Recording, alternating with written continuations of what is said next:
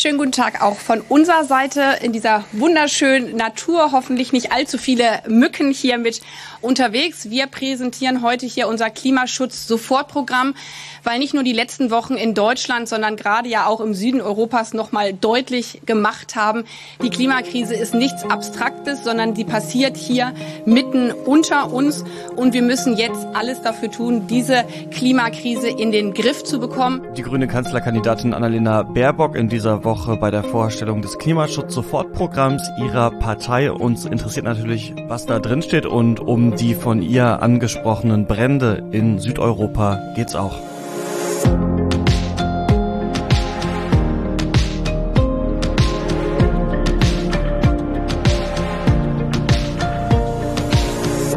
Das Klima-Update, den Nachrichtenpodcast von Klimareporter, zurzeit in Zusammenarbeit mit der Taz. Ich bin Christian Eichler und mache das mit Sandra Kirchner. Hallo Sandra. Hallo Christian. Ja, und heute gibt's ein bisschen was zu feiern. Äh, man will es kaum glauben, dass ich das jetzt sagen kann, aber ich glaube, der inhaltliche Wahlkampf in Deutschland hat angefangen, denn in dieser Woche ging es äh, nicht darum, ähm, wer am besten aussieht auf dem durchnässten Hochwasserfoto oder welche Zeile in welchem Buch abgeschrieben ist, sondern die Grünen haben tatsächlich eine neue politische Forderung gemacht. Ja, verrückt, dass wir das noch erleben dürfen. Mhm. Darüber reden wir jetzt gleich und später dann noch über die Brände in Südeuropa und die Klimapläne der Länder. Aber erstmal zu den Grünen. Was haben die gemacht? Annalena Baerbock und Robert Habeck haben sich im Naturschutzgebiet Biesenthaler Becken, das ist im Norden von Berlin, vor die Presse gestellt und verkündet, dass es unter einer grünen Regierung ein Klimaschutz-Sofortprogramm geben würde. Sie wollen also das größte Klimaschutzpaket beschließen, das es jemals gegeben hat. Und Sie haben da einige Forderungen aufgezählt, die wir schon aus Ihrem Wahlprogramm kennen. Also zum Beispiel, dass zwei Prozent der Fläche in Deutschland für Windräder zur Verfügung gestellt werden sollen, dass bei Neubauten Solardächer Pflicht werden sollen und dass der Kohleausstieg auf 2030 vorgezogen werden soll. Genau, das kennen wir schon. Neu sind äh, zwei Sachen. Zum einen, es soll eine Klimataskforce geben, die sich mit der Umsetzung dieser Ziele beschäftigt. Und weil das Thema so wichtig ist, soll die sich in den ersten 100 Tagen der neuen möglichen äh, Regierung dann wöchentlich treffen. Und zweitens, ähm, dieser Taskforce soll ein neues Ministerium vorstehen, und zwar das Klimaschutzministerium. Das bedeutet also, Klimaschutz soll dann nicht mehr nur Sache des Umweltministeriums sein, sondern eben eigene Gelder, Kompetenzen und auch einen eigenen äh, Minister beziehungsweise eine eigene äh, Ministerin kriegen. Aber das ist noch nicht die radikalste Forderung daran. Nee, denn dieses Ministerium soll ein Vetorecht gegenüber anderen Ressorts haben und Gesetze verhindern können, die nicht mit dem 1,5 Grad Ziel von Paris vereinbar sind. Und da kann man ja erstmal sagen, das ist eine richtig weitreichende Forderung. Und so eine Art automatisches Paris-Veto ist sicherlich auch eine gute Idee. Das ist ja quasi das, worüber wir hier dauernd reden. Ist diese oder jene Maßnahme oder auch Gesetz wirklich mit Paris vereinbar oder nicht? Andere Parteien halten diese Idee für nicht so zielführend. FDP-Chef Christian Lindner meint, dieses Klimaschutz-Sofortprogramm sei hektisch zusammengebaut und Verkehrsminister Andreas Scheuer von der CSU hat verlautbaren lassen, mit einem Vetoministerium kann man keine Zukunft gestalten. Was denkst du denn? Ja, ich denke auch, die Forderung ist erstmal ähm, ganz gut. Wie genau das dann in der Praxis aussehen soll, das ist noch unklar. Also wie genau das mit diesem Vetorecht dann funktioniert, haben die Grünen jetzt auch noch nicht ganz erklärt. Bisher ist es ja so, dass der Bundesrat zum Beispiel ein Veto hat im Gesetzgebungsprozess und auch der Bundespräsident kann sich ja dafür entscheiden, Gesetze nicht zu unterschreiben und die damit zu blockieren. Dann hat das Finanzministerium natürlich Verantwortung für den Haushalt und erinnert andere Ministerien auch schon mal dran, äh, geplante Ausgaben nicht zu überziehen. Also wir haben ähnliche Modelle ja schon. Mhm ich könnte mir halt noch vorstellen, dass die Union in möglichen Koalitionsverhandlungen da eher nicht so viel Lust hätte auf diese Idee, aber das ist natürlich Zukunftsmusik und ähm, deswegen kann man das ja trotzdem erstmal äh, fordern und die Idee stark machen. Deswegen, ähm, ja, finde ich das auch einen interessanten Beitrag und bin ähm, mal gespannt, was da noch so bei rauskommt. Und du? Ja, im Prinzip finde ich die Idee gut und ähm, die ist auch gar nicht so neu. Grüne PolitikerInnen haben immer wieder mal ein Klimaministerium ins Spiel gebracht und interessanterweise sprechen sich viele frühere UmweltministerInnen unabhängig von ihrer Parteizugehörigkeit für ein solches Vetorecht aus. Also ich finde es gut, dass in diesem Wahlkampf endlich über Inhalte geredet mhm. wird. Das tun wir eigentlich noch viel zu wenig und dabei gäbe es richtig viel zu sagen. Zum Beispiel, dass alle Wahlprogramme und die ganzen Vorschläge der Parteien, also auch die der Grünen, noch nicht reichen, um ein 1,5 Grad Ziel einzuhalten. Also alle Parteien müssen noch viel, viel mehr nachlegen. Im Internet kann man auf klimawaldcheck.org die Positionen der Parteien bei Klima- und Umweltschutz zu seinem eigenen Standpunkt vergleichen. Das haben Umwelt- und Klimaverbände in dieser Woche vorgestellt und den Link dazu packen wir euch in die Show Notes. Ja, kleiner Funfact übrigens noch am Rande. Äh, das hat mich ein bisschen ja belustigt, als ich diese Pressekonferenz von Baerbock und Habeck äh, gesehen habe, denn ich war zufällig am Wochenende, also kurz bevor das war, im Biesenthaler Becken, äh, wo die das gemacht haben im Wochenendurlaub. Und die Taz hat in ihrem Artikel dazu ähm, geschrieben, dass auf dieser Pressekonferenz ungefähr eine Million Mücken waren. Und äh, das kann ich auf jeden Fall äh, bestätigen, dass das da so ist, aber es ist tatsächlich da auch so schön, wie man es auf den Bildern gesehen hat. Das aber nur am Rande. Ähm, unser nächstes Thema ist nicht so spaßig, denn in Südeuropa und am Mittelmeer wüten verheerende Brände. Ähm, die Bilder haben wir wahrscheinlich alle gesehen. Und Wald- und Buschbrände sind ja so ein Thema, das uns immer wieder beschäftigt. Hier, es gibt ja sogar Wissenschaftler, die vom Pyrozän sprechen, also vom Zeitalter des Feuers, in das wir uns jetzt so langsam begeben. Und ja, es ist schon so, also es vergeht eigentlich kaum eine Woche, ohne dass wir von irgendwo auf der Welt Bilder von Großbränden sehen, die man kaum noch kontrollieren kann. Ja, genau. Und diesmal sind das Bilder aus Südosteuropa. Das ist massiv betroffen. Also bislang brennt es unter anderem in Griechenland, der Türkei, Italien, Albanien, Nordmazedonien und dem Kosovo. Und das liegt einerseits an extremer Hitze, bis zu 44 Grad wurden da gemessen, äh, an langanhaltender Trockenheit und am starken Wind, der die Brände immer wieder anfacht.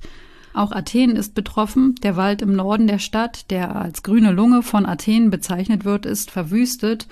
Und während wir gerade aufnehmen, konnte gerade so verhindert werden, dass das Dorf Olympia auf der Halbinsel Peloponnes von den Bränden zerstört wurde. Das ist natürlich bittere Ironie, das ist nämlich der Ort, wo die ersten Olympischen Spiele in der Antike stattgefunden haben. Mhm. Der ist jetzt gefährdet, während die Olympischen Spiele in Tokio stattfinden. Gerade ist zwar der Brand eingedämmt, aber noch nicht komplett unter Kontrolle. Genau, das brennt eben nicht nur in Griechenland, in der Türkei gibt es seit letzter Woche Brände, die so stark sind, dass es sie seit zehn Jahren nicht mehr in dieser Heftigkeit gegeben hat. Seit Mittwoch letzter Woche sind da 150 Brände ausgebrochen. Besonders betroffen sind die Gebiete Antalya und Mugla. Und es gibt da ja Landwirte, die einfach ihre Farmen und ihr Vieh äh, dem Feuer überlassen haben und geflohen sind. In Italien ist die Lage auch ernst. Ähm, mehr als die Hälfte der Feuerwehreinsätze hat es in Sizilien, Kalabrien und Apulien gegeben, also alles auch touristische Gebiete. Also wir sehen hier wirklich, ja, wie weitreichend diese Hitze und Trockenheit ist, dass es in so vielen Gebieten gleichzeitig stark anfängt zu brennen. Hm, da spielen mehrere Faktoren rein. Also das ist einerseits das trockene und heiße Wetter, das natürlich von der Klimakrise beeinflusst ist und auch Brandstiftung, gewollt oder unbeabsichtigt, spielt halt eine Rolle. Und natürlich, wie die Menschen das Land nutzen. Also ob es mehr Büsche gibt und weniger Landwirtschaft oder ob man schon immer Vegetation niedergebrannt hat, um Böden fruchtbarer zu machen. Aber jetzt hören die Feuer einfach wegen der Trockenheit nicht mehr auf zu brennen. Und die Umweltorganisation WWF fürchtet, dass eine halbe Million Hektar Wald in Flammen aufgehen könnte Fachleute sagen, dass die Brände in diesem Umfang und dieser Heftigkeit nicht normal sind, aber möglicherweise sind das eben die neuen Gegebenheiten, auf die wir uns jetzt einstellen müssen. Hier zeigt sich halt auch, wer gut vorbereitet ist und wer nicht. In der Türkei fehlen zum Beispiel Löschflugzeuge. Das ganze Land hat nur drei. Griechenland zum Beispiel 40. Es wurde quasi dann Hilfe aus dem Ausland angefordert und der türkische Präsident Recep Erdogan steht in der Kritik, weil es eben immer wieder zu Feuern in der Türkei kommt. Ja, und leider ist auch erstmal kein Ende in Sicht. Der deutsche Wetterdienst sagt, dass ähm, bis Ende der nächsten Woche kein Regen zu erwarten ist. Umgekehrt setzen diese Brände natürlich dann auch wieder ähm, viel CO2 und Rauch frei. Im Norden von Athen ist das Feuer ja zum Beispiel wieder unter Kontrolle, aber die Stadt hängt immer noch unter einer Rauchglocke und das CO2 heizt die Klimakrise dann natürlich weiter an. Also das ist so ein Teufelskreis. Satellitendaten zeigen, dass die Luft sehr stark mit Feinstaub und Aerosolen belastet ist. Und das werten die ForscherInnen vom Copernicus Atmosphärenüberwachungsdienst als Indiz für besonders schwere Waldbrände. Und wenn Feuer so intensiv brennt, dann ist es eben ein Zeichen dafür, dass da etwas nicht mehr im Gleichgewicht ist. Ja, wir können da eigentlich nur hoffen, dass sich diese Lage bald entspannt. Ja, das kann man sich nur wünschen, wie man sich eben auch mehr Tempo beim Klimaschutz wünscht. Äh, aber da geht's leider nicht so richtig voran. Und wir sind beim dritten Thema. Also Ende vergangener Woche ist nämlich eine Frist zu Ende gegangen, was die meisten wahrscheinlich gar nicht bemerkt haben. Mhm. Eigentlich hätten die Staaten nämlich bis zum Wochenende ihre verbesserten Klimaziele melden müssen. Doch etliche Länder, darunter auch welche mit richtig hohen CO2-Emissionen, haben noch nichts an das Sekretariat der Klimarahmenkonvention gemeldet. Das ist quasi die Stelle, wo die Selbstverpflichtungen der Länder hinterlegt werden. Was hat es denn mit dieser Deadline auf sich? Ja, die hängt mit dem äh, Pariser Klimaabkommen zusammen. Die Selbstverpflichtungen der Länder im Expertensprech Nationally Determined Contributions oder NDCs, die sind im Pariser Klimaabkommen zentral. Die Länder sagen also selbst, welche Klimaziele sie erreichen wollen. Also dieser Prozess läuft von unten nach oben.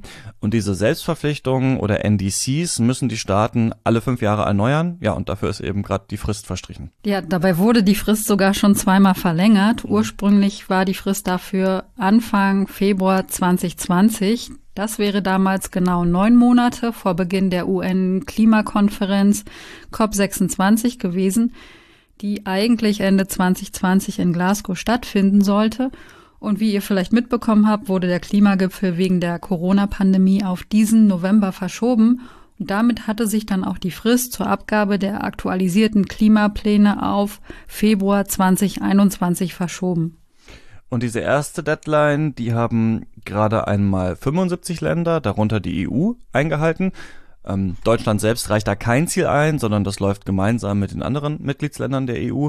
Und die Vereinten Nationen haben dann mal geschaut, was diese neuen Pläne eigentlich bringen könnten. Und da ist dann rausgekommen, bis 2030 könnten die neuen Pläne dieser 75 Länder die Treibhausgasemissionen im Durchschnitt um ein halbes Prozent gegenüber dem Niveau von 2010 senken. Das ist also ja eine klitzekleine Verbesserung, aber überhaupt nicht genug, um wirklich was gegen die Klimakrise zu tun. Und weil halt damals viele Länder gesagt haben, sie brauchen noch mehr Zeit, um ihre Klimaziele anzupassen, wurde die Frist eben ein drittes Mal verlängert, nämlich auf Ende Juli. Das sind jetzt quasi noch drei Monate vor Beginn der Klimakonferenz in Glasgow. Die Länder hatten jetzt also anderthalb Jahre zusätzlich Zeit, um ihren Pflichten nachzukommen. Aber so einen richtig großen Schritt nach vorne gab es in der Zwischenzeit eigentlich nicht, denn nur 110 Länder haben neue Indizes angemeldet. Da sind richtig viele Länder darunter, die eher einen geringen CO2-Ausstoß haben und besonders von der Klimakrise betroffen sind, wie etwa die kleinen Inselstaaten oder Entwicklungsländer in Afrika. Aber es gibt auch ein paar größere Emittenten, wie zum Beispiel die EU oder die USA, aber etliche Länder mit hohem CO2-Ausstoß wie China, Indien, Saudi-Arabien oder Südafrika, die haben noch gar nichts gemeldet. Und dann gibt's noch Länder, die zwar ein neues NDC gemeldet haben, aber das Ziel ist gar nicht besser oder schärfer, sondern ja ungefähr gleich oder sogar schlechter geworden. Ähm, Australien, Brasilien und Mexiko haben das so gemacht und damit reizen die dann quasi das Pariser Klimaabkommen aus, denn das ist eher weich formuliert und von vielen Kompromissen durchzogen, die damals gemacht wurden.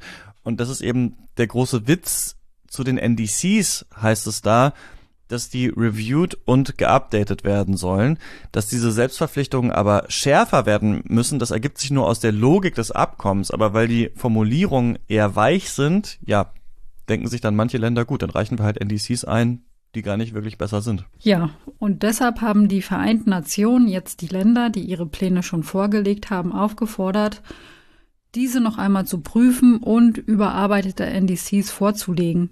Denn gerade Länder wie Australien, die halt einen hohen CO2-Ausstoß haben, sind da aufgerufen, einen fairen Beitrag zur Bekämpfung der Klimakrise zu leisten.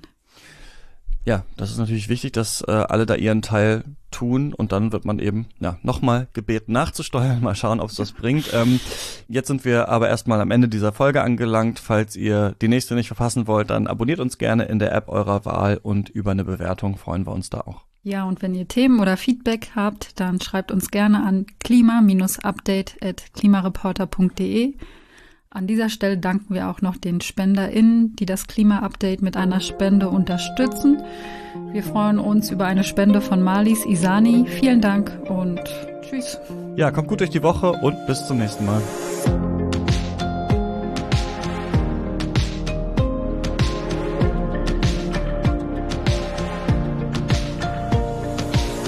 Das Klima-Update ist ein Projekt des Klimawissen e.V., zurzeit in Zusammenarbeit mit der Taz. Es wird im Wechsel produziert und moderiert von Christian Eichler, Sandra Kirchner, Susanne Schwarz und Lena Wirbar.